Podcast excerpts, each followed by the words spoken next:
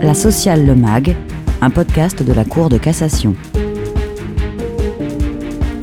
La jurisprudence de la Chambre sociale, racontée par ceux qui la font. Avec les conseillers François Lemann et Clélia Prieur.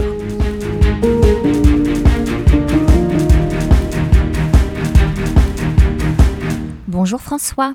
Comme chaque mois, avant de faire un focus sur un arrêt que nous décrypterons ensemble, consacré à la liberté de se coiffer et la discrimination en raison de l'apparence physique liée au sexe,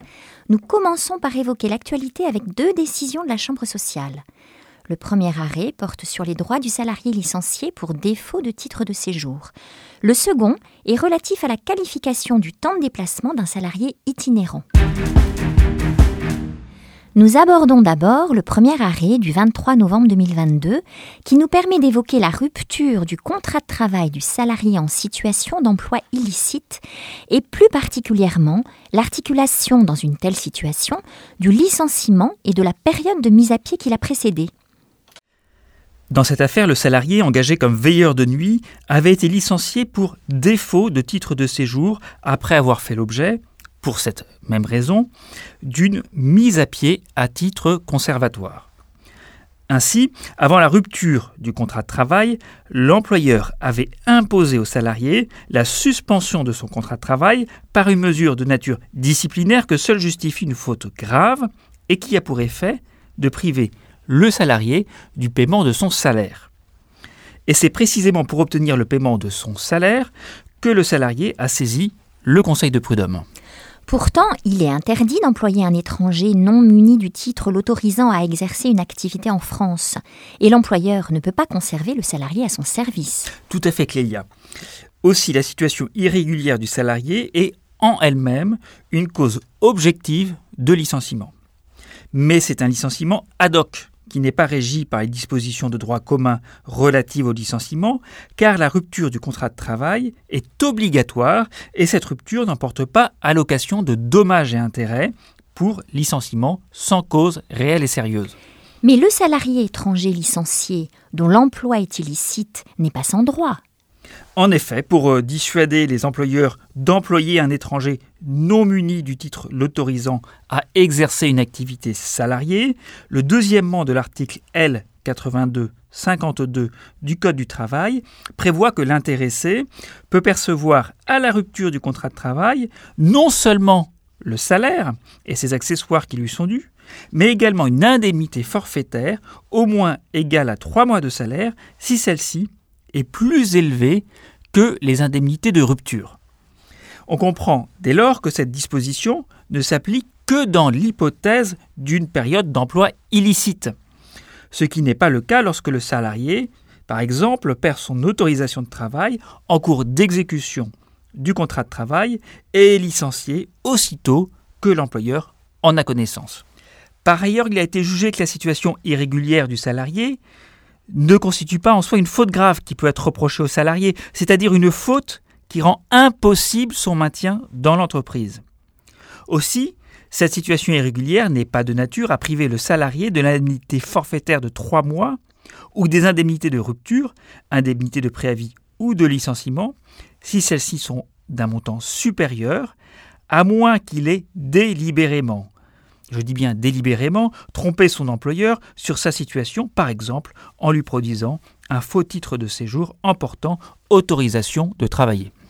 Mais dans l'affaire ayant donné lieu à l'arrêt du 23 novembre 2022, l'employeur n'avait pas motivé le licenciement par une faute grave du salarié, mais par l'existence d'une situation d'emploi illicite. Cette situation pouvait-elle justifier le non-paiement des salaires échus pendant la période de mise à pied? Pour les raisons que nous venons d'exposer, la Cour de cassation répond par la négative à cette question. L'employeur qui licencie le salarié étranger pour défaut de titre de séjour, sans invoquer à l'appui de son licenciement une faute grave, doit s'acquitter du salaire échu pour toute la période antérieure à la rupture, période de mise à pied conservatoire comprise. Ainsi, en l'absence de faute grave, le salarié, qu'il soit ou non en situation irrégulière, a droit au paiement des salaires échus pendant la période de mise à pied conservatoire ayant précédé son licenciement. Le second arrêt d'actualité, également du 23 novembre 2022, pose la question de la rémunération du temps de déplacement des salariés itinérants. Oui, effectivement, cette affaire concernait un salarié qui était attaché commercial et qui exerçait cette activité d'attaché commercial dans la zone de prospection qui couvrait sept départements de Bretagne et des Pays de la Loire. Ce salarié, qui avait donc une activité itinérante, se rendait depuis son domicile directement chez ses clients sans passer par le siège de la société. Il a réclamé le paiement d'heures supplémentaires et une indemnité pour travail dissimulé au titre de son temps de trajet de son domicile au site de ses clients. La Cour d'appel a accueilli ces demandes. Or, on sait que la durée du travail effectif est définie par l'article L3121.1 du Code du travail comme le temps pendant lequel le salarié est à la disposition de l'employeur et se conforme à ses directives sans pouvoir vaquer librement à des occupations personnelles.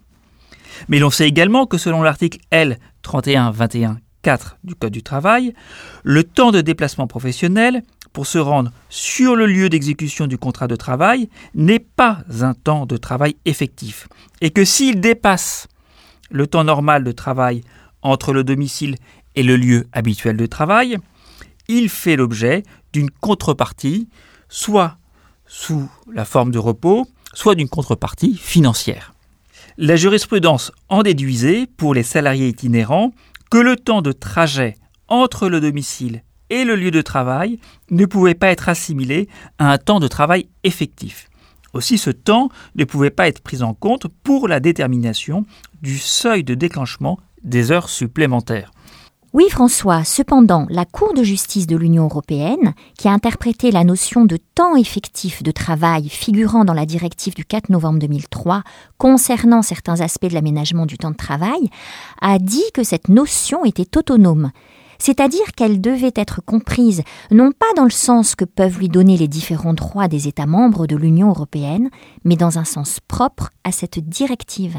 Effectivement, elle a également défini cette notion comme toute période durant laquelle le travailleur est au travail, à la disposition de l'employeur et dans l'exercice de son activité ou de ses fonctions conformément aux législations et ou aux pratiques nationales. Elle en a déduit que lorsque les travailleurs n'ont pas de lieu de travail fixe ou habituel, le temps de déplacement que ces travailleurs consacrent au trajet quotidien entre leur domicile et les sites du premier et du dernier client constitue du temps de travail au sens de la directive. Aussi, est-ce qu'il ne faut pas considérer que la solution retenue par la Cour de cassation, affirmant que le temps de trajet entre le domicile du salarié itinérant et le site du premier client allait à l'encontre du droit de l'Union? Non, parce que la directive du 4 novembre 2003 a pour finalité d'assurer la protection de la sécurité et de la santé des travailleurs. Aussi, elle réglemente certains aspects de l'aménagement du temps de travail, mais elle ne s'applique pas à la rémunération du temps de travail et plus particulièrement des heures supplémentaires. Pour autant, on comprend bien que la notion de temps de travail est une notion charnière, tant en ce qui concerne la protection de la santé du salarié, notamment au travers de la réglementation de la durée du travail, qu'en ce qui concerne la rémunération.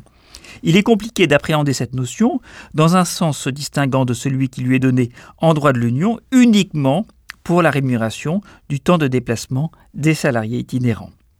Aussi, même si la directive du 4 novembre 2003 ne porte pas sur la rémunération des travailleurs, la Cour de cassation a fait évoluer sa jurisprudence. Elle juge désormais, en interprétant les articles L3121.1 et L3121.4 du Code du travail, à la lumière de cette directive du 4 novembre 2003 que lorsque les temps de déplacement accomplis par un salarié itinérant entre son domicile et les sites des premiers et derniers clients répondent à la définition du temps de travail effectif fixé par l'article L3121 du Code du travail, et cette définition, on le sait, est conforme à la notion de temps de travail au sens de la directive, eh bien ces temps de déplacement ne relèvent pas du champ d'application de l'article L3121-4 du Code du travail. Autrement dit, si la situation du salarié itinérant correspond pendant son déplacement à la définition du temps de travail effectif au sens du droit de l'Union, alors l'article L3121-4 du Code du travail ne s'applique pas. Effectivement. Et le pourvoi de l'employeur qui critiquait sa condamnation au paiement d'heures supplémentaires et d'une indemnité pour travail dissimulé au titre des heures de déplacement a été rejeté en considération du fait que pendant ces temps de déplacement depuis son domicile au site de ses clients, l'attaché commercial devait être en mesure de fixer ses rendez-vous, d'appeler et de répondre à ses supérieurs et aux clients de son employeur.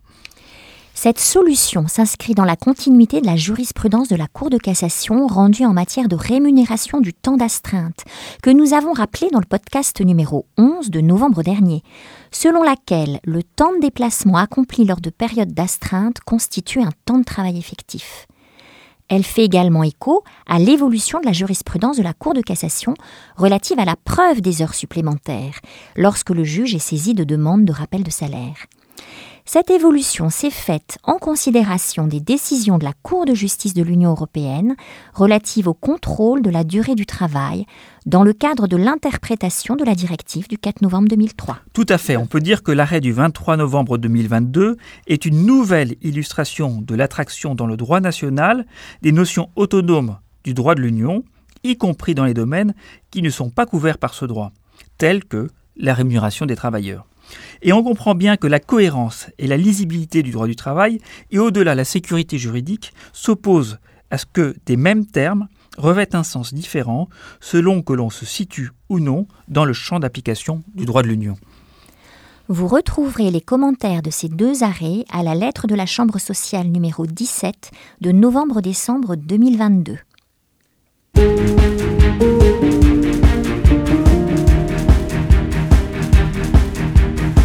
Et nous poursuivons la Sociale Le Mag avec notre décryptage qui porte sur un arrêt du 23 novembre dernier. Cet arrêt est relatif à la discrimination en raison de l'apparence physique liée au sexe et plus précisément à la coiffure d'un steward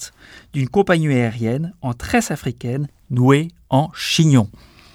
En effet, l'employeur avait interdit à ce salarié de se présenter à l'embarquement sans une perruque, au motif que sa coiffure, avec des cheveux longs coiffés en tresse africaine nouée en chignon, n'était pas conforme aux règles de l'entreprise portant sur le port de l'uniforme du personnel navigant commercial masculin, alors que ces règles autorisaient cette coiffure pour le personnel féminin. Le steward, licencié en raison des problèmes de santé qui avaient conduit le médecin du travail à le déclarer inapte à son poste, expliquait que cette inaptitude était la conséquence des agissements de l'employeur à son égard. Il demandait au Conseil de prud'homme de prononcer la nullité de son licenciement en invoquant à la fois une atteinte à sa liberté de se coiffer, une discrimination directe fondée sur l'apparence en lien avec le sexe et un harcèlement moral. Mais d'abord, peut-être faut-il expliquer ce qu'est une liberté fondamentale, une notion que nous avions déjà rencontrée à l'occasion du podcast numéro 4 de février 2021, qui rappelait que le fait pour l'employeur d'apporter des limites à la liberté du salarié de porter un signe politique, philosophique ou religieux s'analyse comme une restriction apportée à une liberté fondamentale. Effectivement, selon une jurisprudence constante de la Cour de cassation, Or, les cas de nullité prévus par un texte, comme notamment pour la discrimination et le harcèlement moral, la nullité du licenciement ne peut être prononcée que lorsque le licenciement est intervenu en violation d'une liberté fondamentale. Or, toutes les libertés individuelles ne sont pas qualifiées de fondamentales.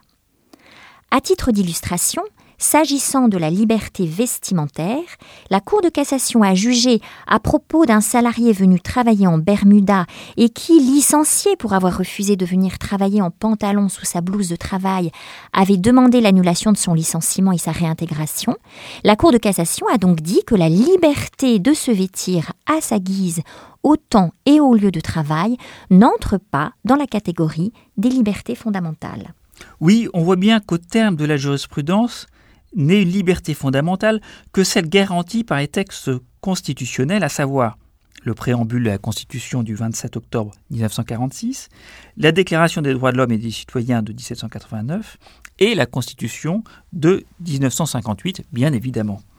Oui, or aucun de ces textes ne mentionne la liberté sur son propre corps dont relèverait la coiffure, qui est d'ailleurs une notion relativement nouvelle. Dès lors que la liberté en cause n'était pas une liberté fondamentale, il en résultait que l'atteinte à la liberté individuelle du salarié n'était pas sanctionnée par la nullité du licenciement, mais par son absence de cause réelle et sérieuse. Et un mot ici pour rappeler que la Cour de cassation est tenue par les demandes qui ont été faites des parties devant les juridictions du fonds.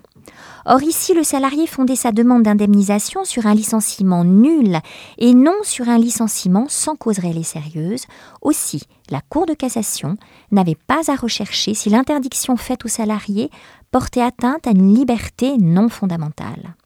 Et dans notre affaire, l'article 8 de la Convention